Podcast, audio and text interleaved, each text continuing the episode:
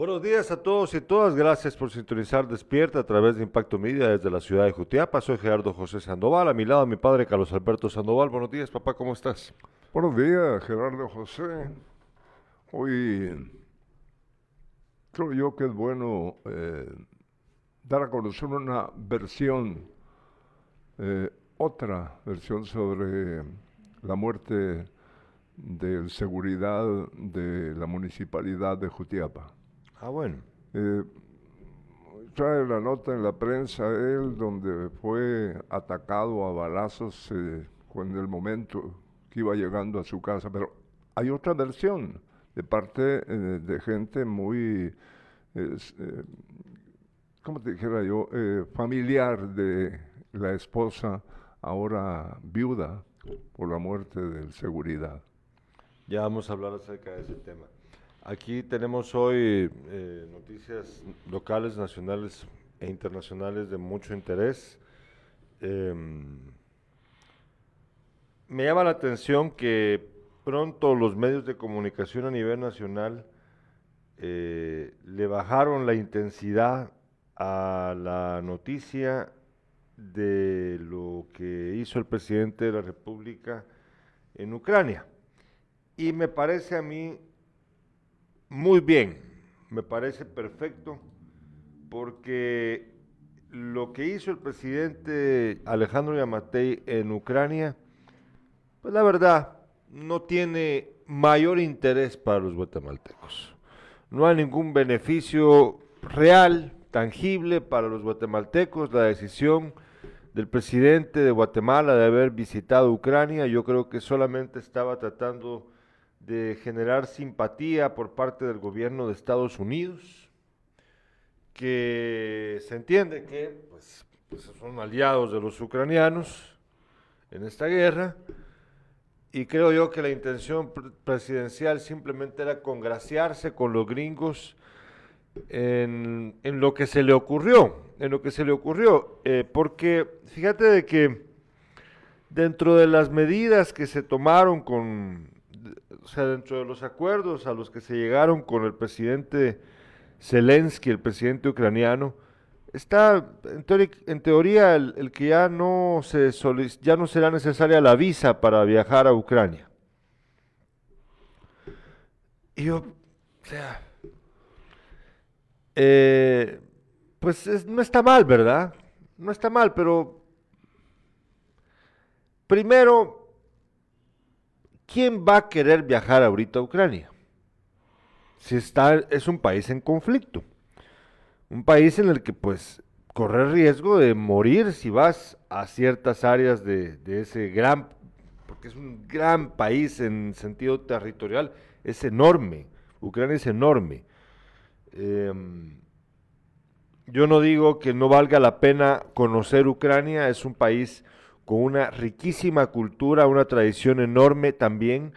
Ha aportado eh, en muchas disciplinas artísticas y también científicas eh, grandes cosas a la humanidad, sin duda, sin duda, a lo largo de muchos años.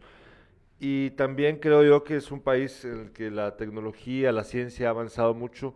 Son países muy prósperos en ese sentido y vale la pena eh, por ejemplo, que guatemaltecos y guatemaltecas obtengan becas para ir a estudiar a Ucrania. Yo no estoy diciendo que no, eh, pero, pero ahorita no es el momento.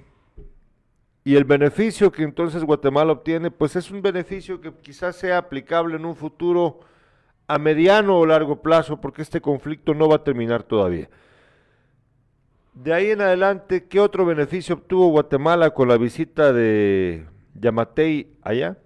Te voy a interrumpir.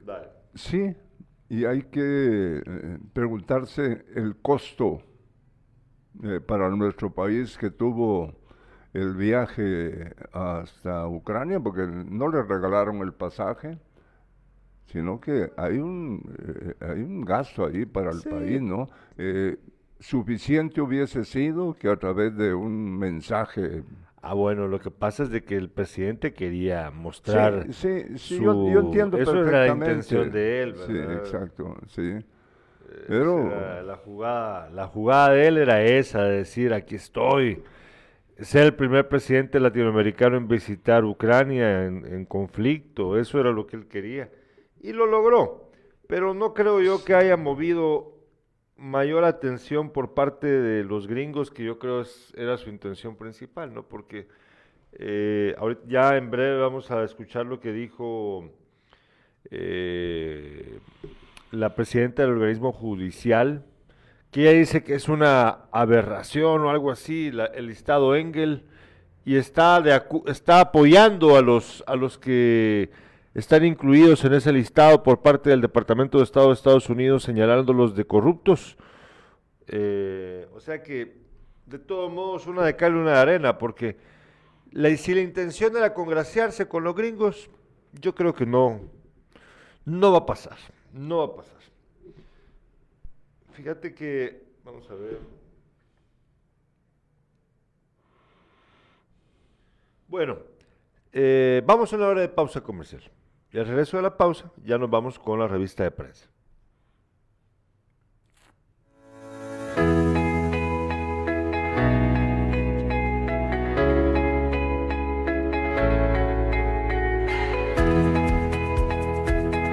Es un gran gusto, es un honor estar acá representando al señor alcalde, representando a la corporación municipal, quienes estamos trabajando arduamente para que todas estas comunidades tengan su beneficio. Agradecer a Cocode que aquí está presente, la, señorita de Cocode, a don Pedrito también que es un, un importante bastión aquí en esta comunidad y a todos los que estamos acá hoy, muestra de ello, estamos entregando estas 630 bolsas de cemento como segundo aporte para este tramo carretero que pues en el invierno pues no aguanta el balastro que se le venía echando en años anteriores. Eh, déjeme decirle que acá la comunidad de Tunas 1 están muy contentos, muy felices, no solo con el señor alcalde, sino con toda su corporación. Que Dios les bendiga a cada uno de ustedes, porque este es un, sueño hecho realidad, ¿verdad? Acá los vecinos venían sufriendo desde años, no solo la comunidad de Tunas 1, sino varias comunidades. Esta eh, Aquí como podemos ver esta parte es una arteria principal de todas las comunidades y hoy, bendito sea Dios, se está cumpliendo ese sueño que por muchos años se venía luchando. Estamos totalmente agradecidos con el señor alcalde y sí se está viendo que el compromiso que tenía con nosotros lo está cumpliendo. Hoy tiene el convoy allí trabajando arduamente, ¿verdad? Entonces, y nos está haciendo un buen trabajo, ¿verdad? Entonces, siempre como vecinos andamos aquí este, viendo, apoyando en lo que podamos. Y le doy gracias primeramente a Dios, al alcalde, porque él sí nos está escuchando, nos ha escuchado nuestras peticiones, ¿verdad? Municipalidad de Jutiapa.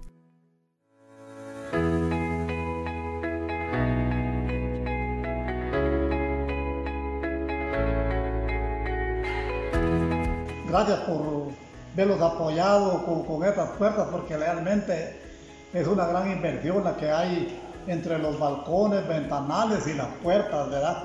Y el puertón de entrada, como ya lo vieron ustedes allí también, ¿verdad? Para mayor. Eso acá. Bueno, revisemos lo que dicen los principales medios de comunicación a nivel nacional el día de hoy. Primero vemos lo que dice la portada de prensa libre.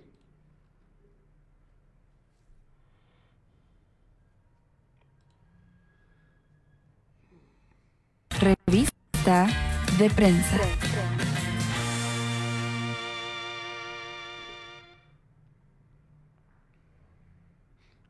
Bueno, Prensa Libre titula el día de hoy, aumentan las tasas de interés bancarias.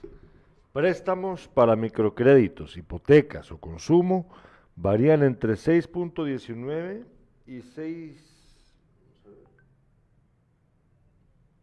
69.05%. Esto está un poco raro.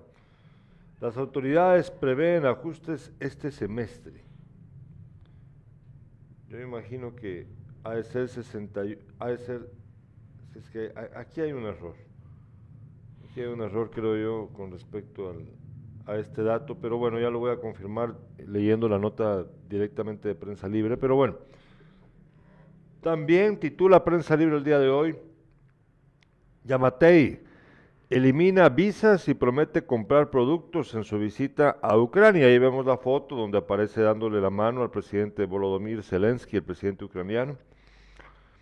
Eh, y también eh, la foto destacada de prensa libre el día de hoy. Papa pide histórico perdón a indígenas en Canadá. Y es que eh, se supo desde hace unos meses atrás que la Iglesia Católica en el Canadá durante mucho tiempo, a principios, a finales del siglo XX, XIX, principios del siglo XX, cometieron abusos sobre la población indígena originaria del Canadá, muchos pueblos indígenas obviamente, eh, los recluyeron en supuestos colegios, pero la verdad es que abusaron de ellos sexualmente, abusaron de ellos físicamente y también terminaron asesinando a muchos niños y niñas, así como usted lo oye se encontraron muchos cuerpos en escuelas canadienses, en ciertos sectores de escuelas canadienses, eh, se encontraron fosas comunes en el fondo de las, en, los terrenos de estas escuelas,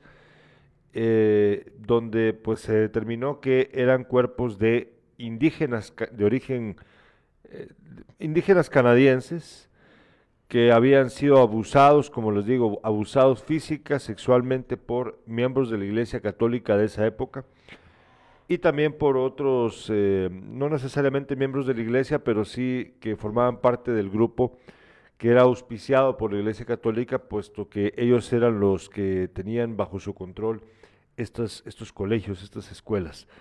Eh, una tragedia, la verdad. Eh, estamos hablando de cientos y cientos de niños, Carlos Alberto, que sufrieron este destino horrible. Y ahora el Papa Francisco ha pedido perdón por parte de la Iglesia Católica por ello. A mí me parece que está muy bien que, o sea, la gente dirá, pero ¿por qué si es que esta iglesia, la actual iglesia, no cometió ese crimen? Pero es la institución. Y por lo tanto hay deben de, si, si encuentran, si, si se confirma, se, confirmó de hecho la responsabilidad de miembros de la iglesia del pasado, pues es la institución la que pide perdón, como institución. Entonces creo yo que está muy bien. Regresamos brevemente a la portada de Prensa Libre. Prensa Libre también titula el día de hoy PNC impulsa cambios, pero sin recursos. Uy, es verdad.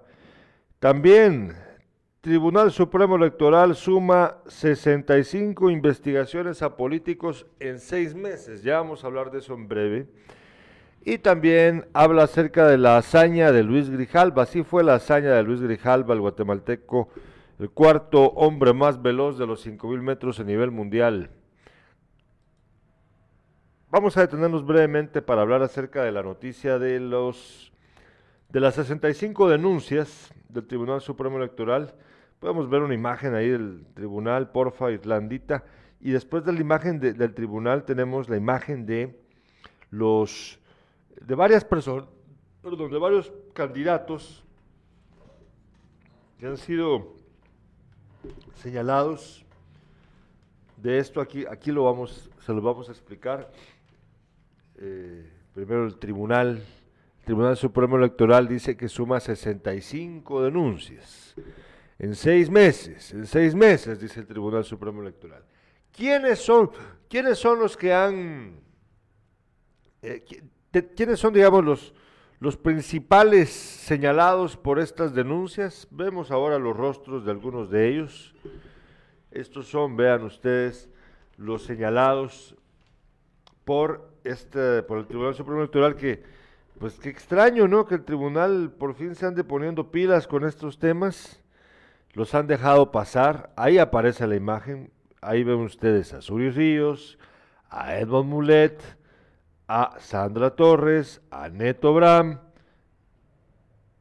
a, yo creo que el otro es, creo que es Jimmy Morales. Una dama. no, ya dije, Suri Ríos, Edmond Mulet, Sandra Torres, ya me lo mencioné, Carlos Alberto, Neto Bram, creo que el otro es Jimmy Morales, eh, Roberto Arzú, pero esos son solo algunos. Voy a, voy a contarles cómo está la cosa aquí. Vamos a ver. Aquí lo tengo yo ya preparado. Son un montón. Fíjate que cuenta la nota lo siguiente. Vamos a ver. De enero a junio de 2022, la Unidad Especializada de Medios de Comunicación y Estudios de Opinión del Tribunal Supremo Electoral ha trasladado 65 expedientes a la Inspección General para que lleve a cabo las investigaciones y determine si hay alguna infracción a la ley electoral y de partidos políticos por posible posicionamiento de imagen de políticos en medios de comunicación. Pese a que muchos de los políticos nacionales figuran dentro de estos expedientes, en las últimas semanas algunos han incrementado sus publicaciones en redes sociales, con ofrecimientos con miras a las elecciones del próximo año. Desde enero a junio, el monitoreo de la unidad detectó posible posicionamiento de imagen del ex candidato presidencial Roberto Arzú, por lo cual ha abierto cinco expedientes para que la Inspección General lleve a cabo las investigaciones sumado a una advertencia el 25 de marzo pasado para que se abstenga de continuar con actos de campaña ya que podría no permitir su inscripción en las próximas elecciones. Esto no ha impedido que Arzú continúe con la publicación de videos en sus redes sociales con una serie de promesas que van desde ofrecer actuar con mano dura contra las pandillas, energía eléctrica sin costo por 10 años, hasta advertir que llevará a la cárcel al presidente Yamatei, sumado a ofrecer aportes monetarios para estudiantes.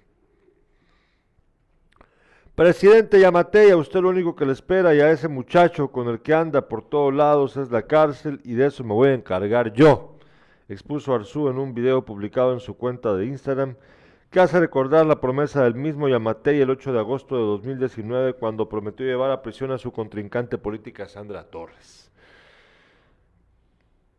Vamos a quitarle los privilegios a, a, todos estos canallas delincuentes y los vamos a y lo vamos a hacer como Bukele, aunque me digan Bukele 2.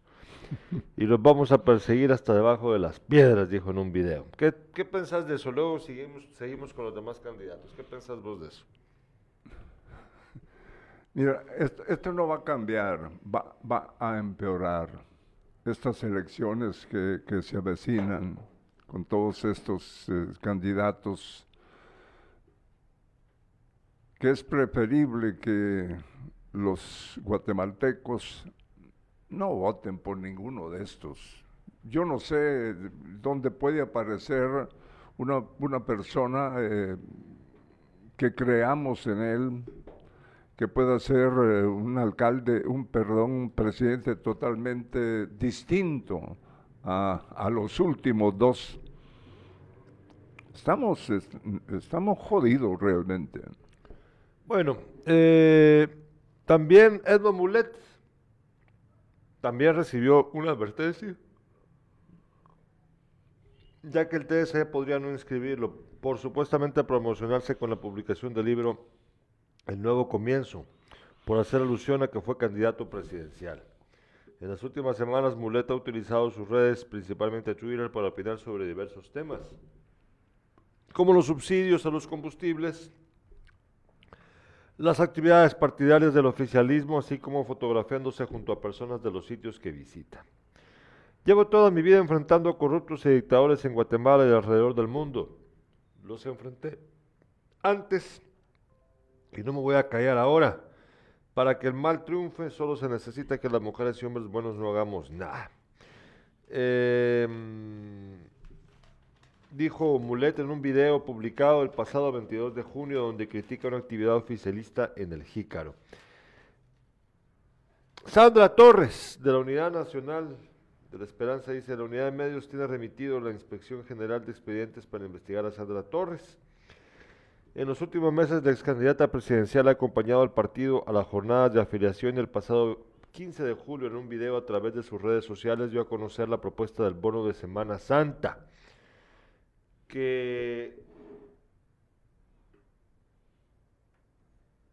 dice que una semana después fue, oficializado como iniciativa por los diputados de una de las facciones de la UNE, quienes negaron que sea por una promesa de campaña, aunque recuerda la promesa del candidato presidencial Valdizón, quien ofreció un bono 15. Torres, además, en sus redes sociales ha buscado semejanza con el presidente Bukele, Exacto. ya que el, sábado- el pasado 24 de julio, por el cumplimiento del, manda- del cumpleaños del mandatario, perdón, eh, le deseo un feliz cumpleaños a usted y a mí nos une el deseo de construir un futuro de oportunidades para nuestros países. Otra persona que se quiere sumar al carro de Bukele. Suri Ríos. El Salvador se ha convertido en un ejemplo para las promesas de campaña por el tema de las pandillas. El pasado 20 de julio en su, cuenta de Twitter, Suri Ríos publicó un mensaje como lo hace cada semana y esta vez utilizó el modelo salvadoreño para el control territorial y lucha contra las pandillas para ejemplificar cómo deberían de actuar en el país. Esto pese a que tiene un expediente abierto en el tribunal por posible posicionamiento de su imagen. El Salvador lleva 150 días en los que no han asesinado a nadie. ¿Qué es lo que están haciendo? Controlar las cárceles, asignar el presupuesto adecuado a la policía y al ejército, mejores salarios, mejorar sus leyes y destinar el 80% de su presupuesto a la inversión social. Es un modelo de referencia, dijo Ríos.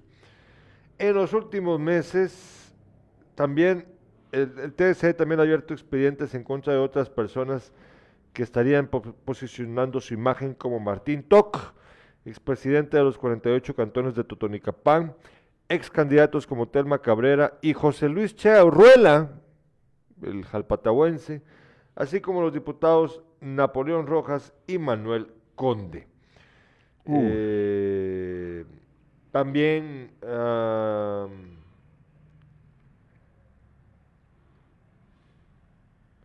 también han puesto la mira sobre Miguel Martínez, el novio del presidente.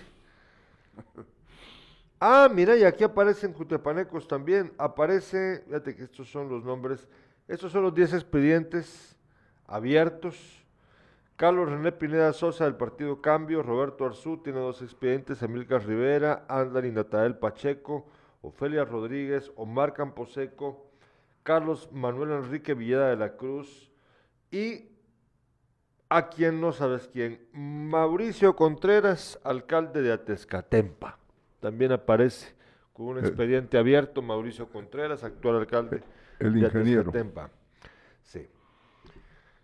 Bueno, eh, esta es mi opinión, voy a tratar de ser bien breve. Primero, yo creo que eh, hay un error dentro de la ley electoral de partidos políticos, porque creo que deberíamos tener la oportunidad todos los guatemaltecos de opinar acerca de lo que pasa en el país. O sea, eh, ¿por qué razón es que estas personas no pueden decir, eh, por qué no pueden criticar al presidente actual? ¿O por qué no pueden decir, miren, yo creo que aquí lo que deberíamos hacer es tal cosa? ¿Por qué debe de estar esto ceñido únicamente para época de campaña? Creo que es un error. Creo que todos los guatemaltecos y guatemaltecas, no importa si son personas que tienen aspiraciones políticas o no, deberíamos tener la oportunidad y la libertad de expresión de decir nuestra opinión en cualquier momento del año y bajo cualquier circunstancia.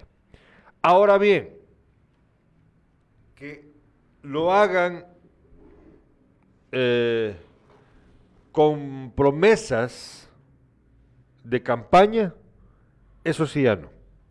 Es decir, para que me entendas bien, yo creo que pueden venir, por ejemplo, eh, cua- cualquiera, Sandra Torres puede venir y decir, yo estoy en contra de que se haga, eh, por ejemplo, ahorita que fue Yamatei a Rusia, a, a Ucrania, yo, ella puede decir, yo estoy en contra de que el presidente haya ido a Ucrania.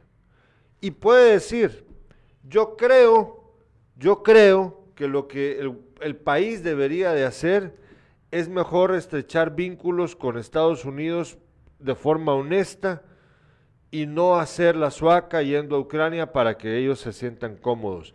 Debemos cambiar la forma en la que hemos hecho la política en los últimos años con Estados Unidos. Bye. Esa no es una promesa de campaña, es una opinión. ¿Me entendés?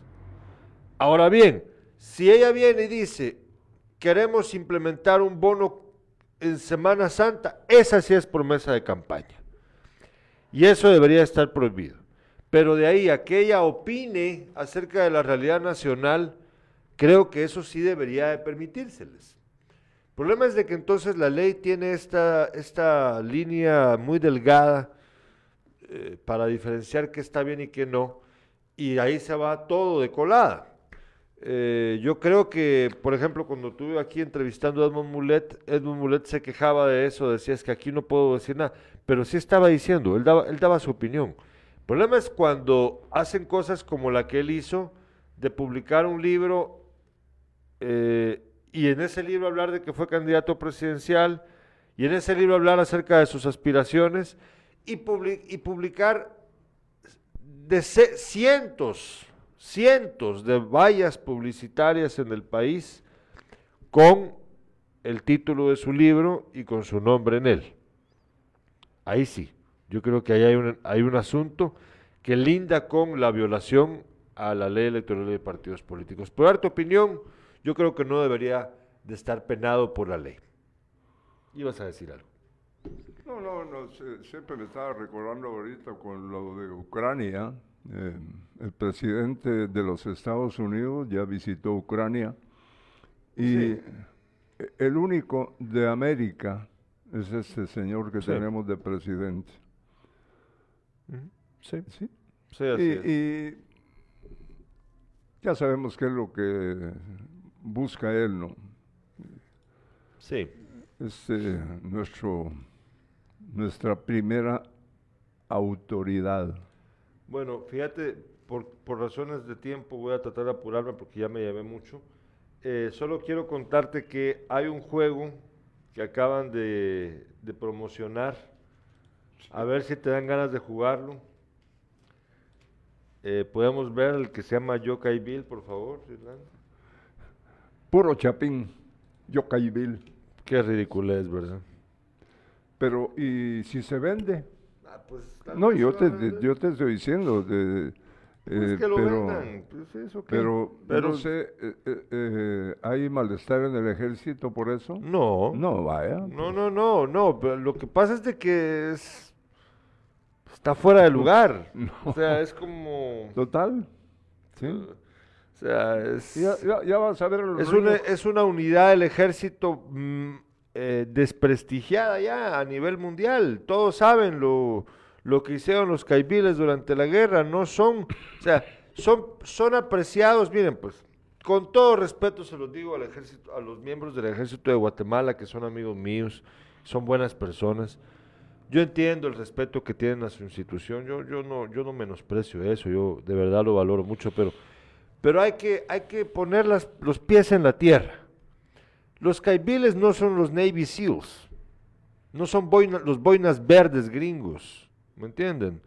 No están todavía llenos de, ese, de esa aura de prestigio que conservan a pesar de todo estas unidades élite de del ejército de Estados Unidos. Los caibiles aquí son codiciados por narcotraficantes para traerlos a sus filas y que los ayuden a defender sus intereses.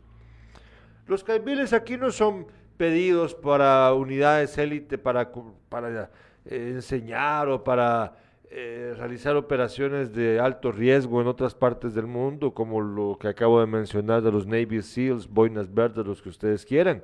No, aquí e, en el mundo son considerados soldados bien entrenados, es verdad, con capacidades súper especiales, sí, es verdad, pero sanguinarios, capaces de cualquier cosa, sin, sin respeto a la vida humana en el fondo. Y lo ha demostrado la historia, porque muchos de ellos lamentablemente participaron en acciones terribles contra la población civil en Guatemala. Entonces, que hay un videojuego, que hay un videojuego que tiene que ver con ellos, me parece a mí. Fíjate que el videojuego de estrategia militar fue lanzado en Guatemala el, sábado 23. Fíjate que Yo Mobile es un videojuego desarrollado por la empresa guatemalteca Gills SA. Bueno, el portal de Guatecompras detalla que esta empresa tiene tres representantes legales, Edgar René Búcaro Nobel, Minor Javier de León Gómez y Steven Elbert Lance. El juego se trata de desarrollar estrategias y movimientos militares. Los personajes utilizan trajes negros, pero también uno que simula ser el uniforme de los caibiles. De hecho, durante la presentación del videojuego el pasado 23 de julio hubo personas portando traje militar. Uno de los promotores del juego es el coronel Hilarion, Hilarión Patal Coyote, comandante de reservas militares de Chimaltenango del Ministerio de la Defensa Nacional, quien estuvo presente en el lanzamiento oficial y utilizaba sus redes sociales para promocionarlo. Se hace una invitación especial a todas aquellas personas que tienen la sangre de color camuflado y a los soldados caibiles su presencia dará realce a este evento. Portar la, la boina púrpura es un honor, se lee en su muro de Facebook. La pregunta es si el gobierno financió el videojuego. El Ministerio de la Defensa en un comunicado de prensa se desligó del videojuego y aseguró que no apoyó en el desarrollo, diseño o producción del mismo. También dijo que investigaría si los uniformes utilizados durante la presentación pertenecen a la institución. Hasta el momento no han ampliado la información. Eh, pues bueno, es un juego de caibiles. Pues sí. Eh, muchas gracias a Concepción Hernández, eh, nos está viendo y escuchando, Cintia Santiago, eh, Maynor Castillo, de, Moyuta, José Manuel Esquivel Virura, Juan Pablo Morales García, gracias eh, Juan Pablo, eh, dice, eh, buen día Humberto y a su equipo del trabajo. No, somos nunca, nunca, le gusta saludarme a mí por joder, yo lo conozco. Augusto, Augusto César Polanco Carballo, aquí ya vieron los candidatos que buquelizarse es el camino. Sí, Sí, ya ves, el peligro de, de, tu admirado, de, de, tu admirado Bukele. Yo ya te advertí, yo ya te advertí. Y es que fíjate que de, ahí a un paso estamos a que la gente haga lo que Bukele hizo ya en El Salvador, que Bukele va, se va, va a buscar la reelección, ya cambió la constitución salvadoreña y va a ser candidato a reelegirse y va a ganar. Hay, hay algo que, que, eh, que tiene este señor Bukele que no tienen eh, todos esos, mm. la cantidad de plata, ¿no? Que viene de, su familia haciendo un trabajo. ¿no? Eso, es eso. No, no, ¿Vos crees que, que Sandra Torres y Surio Ríos no tienen plata? No, eh, hablar, hablar de cantidades como las que tiene este señor El Salvador, no. Vos no mira, pues, Sandra Torres fue primera dama de la nación. Surio Ríos Suri Ríos tiene años de estar haciendo pisto con todos los diputados que ha tenido a su cargo. Es gente que tiene dinero, papá, pero que nunca les es suficiente. La APG rechaza detención de periodista. La Asociación de Periodistas de Guatemala, APG, emitió un comunicado en el que rechaza las acciones de parte del gobierno de Nicaragua de detener y negar el acceso a la periodista y antropóloga guatemalteca Irma Alicia Velázquez. La APG indica que según reportes que se recibieron desde Managua, Velázquez se trasladaba a una actividad académica como miembro del Consejo Editorial del medio digital Plaza Pública. En ese momento fue detenida en el aeropuerto Augusto César Sandino luego de varias horas a la periodista no se le permitió el acceso al país. La APG, Asociación de Periodistas de Guatemala, se solidariza con Irma Alicia Velázquez, quien además de su labor periodística de opinión e investigación, ha publicado varios libros sobre los derechos de los pueblos indígenas. Asimismo, añade el comunicado del APG se solidariza con el gremio periodístico nicaragüense que en los últimos meses ha sido víctima de persecución y el cierre de medios, entre estos los casos de dos trabajadores del diario La Prensa, a quienes un juez dictó acto de prisión por 90 días tras la cobertura del periódico sobre la expulsión de Nicaragua de 18 misioneras religiosas. Según medios digitales de ese país, La semana pasada el diario La Prensa confirmó el exilio de todo su personal. ¿Hasta dónde va a llegar ese? Hasta donde lo dejen, como te dije ayer. Ah, la. Eh, para aquellas personas que tienen dificultades para escucharnos bien, les recuerdo de que el programa tiene aquí en Facebook, por ejemplo, en YouTube, según tengo entendido, también está esa opción. Ya lo voy a confirmar porque recuerda que el programa se puede ver en ambos en ambos en ambas plataformas. Nosotros estamos en Facebook y también estamos en YouTube. Les recuerdo que hay una opción abajo en la pantalla, ustedes pueden ver si se posan sobre la imagen está la, la opción de configuración y a un ladito está la doble C, donde dice CC, esos son los subtítulos, pueden apachar ustedes ahí, pueden ver el programa con subtítulos directos al español, ahí, ahí, ahí pueden verlo. Casi siempre es fiel la, los subtítulos, no sé si los ves aquí, papá, ahí están los subtítulos, miren. Sí, sí, sí. Ahí los ven ustedes, ahí pueden ver en directo el, el programa con subtítulos por si tienen dificultades auditivas. Bueno, ahora sí vámonos con los titulares con Carlos Alberto Sandoval. Titulares. Ahorita vamos a... Las 3 de impacto.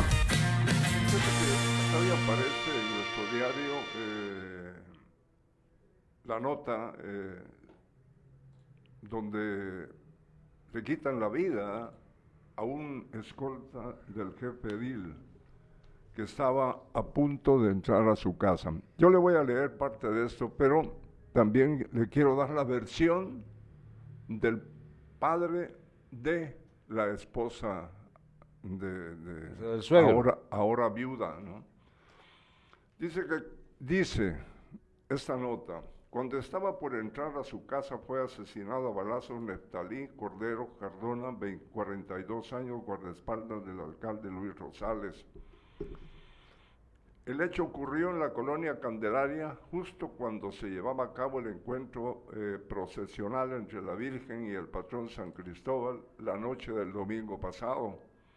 El atacante le acertó varios tiros en órganos vitales y al llegar al comando voluntariado o voluntaria, perdón, de rescate ya había fallecido. Familiares de Cordero informaron que la víctima trabajaba como guardaespaldas del jefe Edil y se encontraba disfrutando del descanso cuando había salido de turno el viernes. Cuando iba a entrar a su vivienda, un hombre disparó y escapó, relató un pariente. Sobre el motivo del hecho, autoridades investigan si obedece a una discusión bajo los efectos de bebidas alcohólicas o si se trata de un ataque directo. El cuerpo fue trasladado a la morgue. Y ahí, así pasó, eh, aquí con dibujitos. eh, pero el lunes, eh, el domingo lunes, eh, tuve la oportunidad de platicar sobre ese hecho sangriento con el padre de la señora que, El suegro. sí, eh, eh, suegro del- del- de la persona fallecida. Y él contó lo siguiente. Él y otros dos, otras dos personas estaban libando. Él, eh, no sé cuánto, eh, bueno, eso, la toma del licor fue ya en horas, eh, en ese sector, en horas del- de primeras horas de la noche. Y dice él que Neftalí Cordero se levanta y va para el baño. Con, eh, eh, eh, saca su pistola y va con su pistola y va al baño. Y yo pienso que tan mal lo tenía ya el licor que él eh, se elevó un disparo y da en el pie de una de sus hijas. Afortunadamente, eh, pues no, no fue, eh, no la dañó tanto. Y él continúa con el arma, pero los que estaban tomando con él escucharon el disparo. Entonces, él, eh, ahí el, licor y todo esto probó eh, eh, personas acostumbradas a manejar armas y todo. como suena el, disparo, dice él, afuera, los que estaban afuera dispararon y es en donde pierde la vida él, pues que recibe no sé si dos o tres balazos. Pero lo que lo que es totalmente distinto a lo que parece hoy en la prensa es eh, sobre que él iba llegando a su casa y eh, los sujetos estos eh, le quitan la vida, ¿no?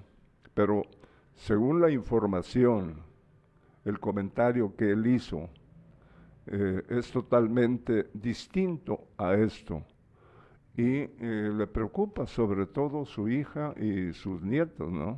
Claro. Eh, que tendrán que cambiarse de, buscar eh, una, vivir aquí en la ciudad también, pues. ¿ah?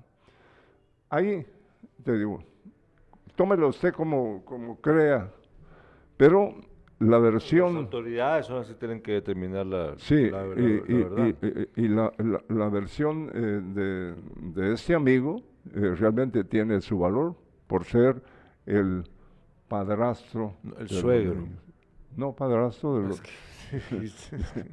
de los niños, de la pareja. Bueno, me confundiste un poquito, pero bueno. Bueno.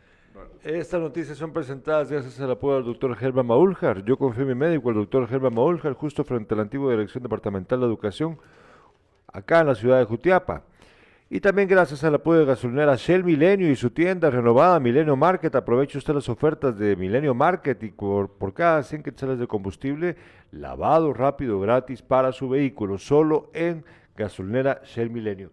Por cierto, desde acá le deseamos al doctor Germán Baúljar pronta recuperación por su estado de salud que pues está siendo, está siendo atendido, próximamente va a ser, eh, pues está requiriendo atención médica, pero ya pronto va a estar restituido y desde acá le deseamos lo mejor. Ah, Dios lo, quiera. ¿Qué más tenés por ahí? Fíjate que eh, hasta hoy está saliendo información eh, sobre los accidentes que ocurrieron el fin de semana, eh, porque solo mencionaban los vehículos, pero aquí hay nombres. en el kilómetro 135 de la ruta a Suchitán, en jurisdicción de la Cuesta del Guayabo, de Santa Catarina Mita, vecinos que transitaban por el lugar alertaron a los bomberos voluntarios de la 26 compañía de un accidente de tránsito donde había dos hombres gravemente heridos.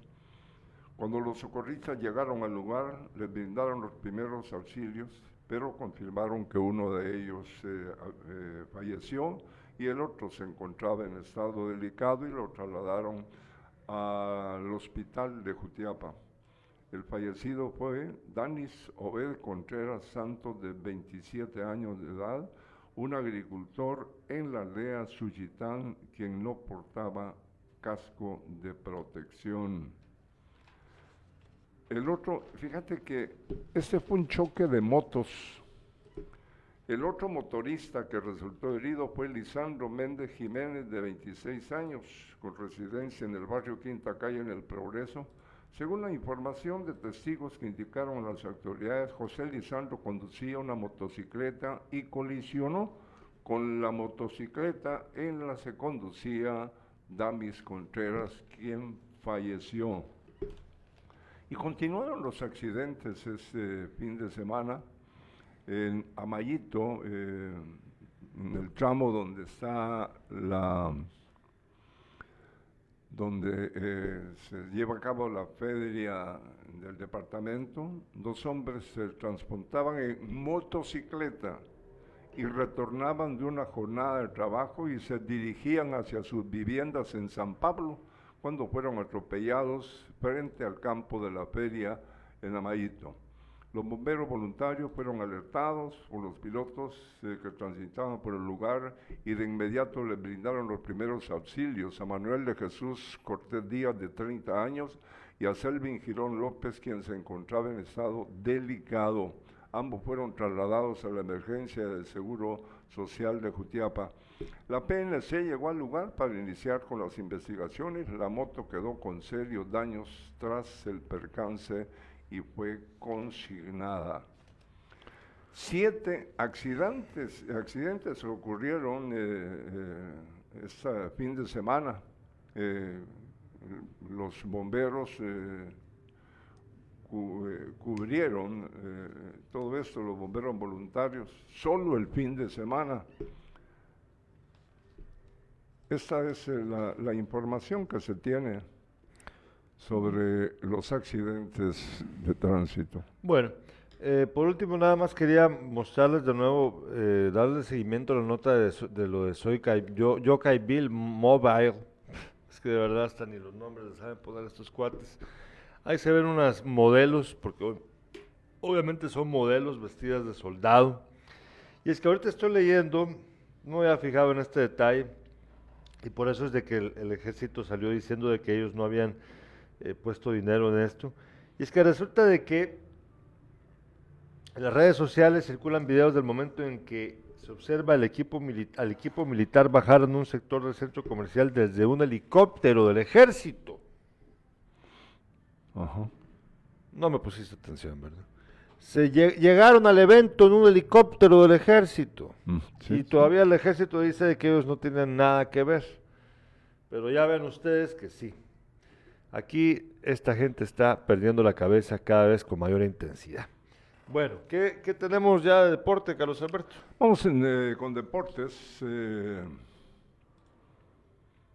Dani Alves, la gran figura del fútbol mundial, estuvo en la Embajada de México, aquí en nuestro país. Él eh, fue contratado por los Pumas, equipo mexicano,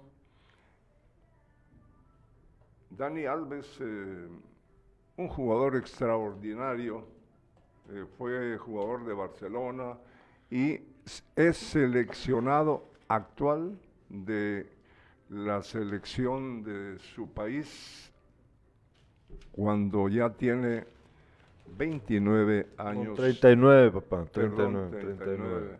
39. Aquí te tengo la nota. Tras ser confirmado como nuevo jugador de los Pumas de México, el futbolista brasileño Dani Alves llegó ayer a la Embajada de México en Guatemala.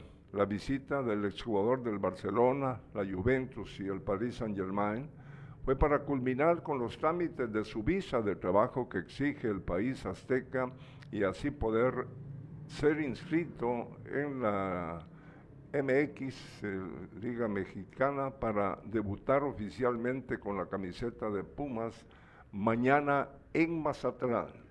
La Embajada de México en Guatemala publicó unas imágenes en redes sociales donde se observa a Dani Alves realizando todo el proceso y luego obtener su visa que le permitirá jugar profesionalmente en la Liga Mexicana. Alejandro Martínez, cónsul de la Embajada eh, Mexicana en Guatemala, aprovechó la presencia de Dani Alves para convivir con el brasileño y conversar sobre su nuevo reto con los Pumas. Dice, es un honor haber documentado a Dani Alves, jugador de Pumas, es jugador del Barcelona y el PSG, uno de los jugadores exitosos en haber llegado a la Liga MX, informó la cuenta oficial de la entidad bancaria. Dani Alves volvió anoche a México para continuar los entrenamientos y estar listo para jugar el viernes. Dani Alves, nadie tiene los títulos que este hombre del fútbol tiene, famosísimo. Nadie, nadie, ni Messi, ni los otros. Eh, han logrado, su- eh, lograron su éxito como futbolistas. Bueno, ¿te queda algo En más? cuanto- en cuanto a- al fútbol guatemalteco, pues eh, ya hay jornada para el sábado. Cobanzi Navajul, Antigua Xelajú. El domingo, Malacateco Misco, Achuapa recibe a los rojos de Municipal. Muchachos achuapanecos, derroten al equipo rojo. Iztapa, Santa Lucía Cots, a las 12 horas, Comunicaciones Guastatoya a las 6 de la tarde. Fíjate que la mayor goleada en la fecha 1 la recibió Municipal, 4 por 1. Le ganó el Cobán Imperial. Y el líder goleador hasta el momento es Yanderson Pereira, del equipo cobanero. El portero menos vencido, José Calderón de Xelajú, Mario Camposeco. Y es que Ciela ganó 3 a 0 a Iztapa. Les agradecemos a ustedes haber estado con nosotros en este día. Recuerden, sin casacas hoy y toda la semana, ya les contaremos de qué se tratará el programa. Les agradecemos, gracias Irlanda Valdés, allá donde ustedes no lo ven, pero aquí está y nos vemos mañana en Despierta a las 7 de la mañana. Muchas gracias, tengan ustedes un buen día. Un día con mucho sol. Sí, por lo visto.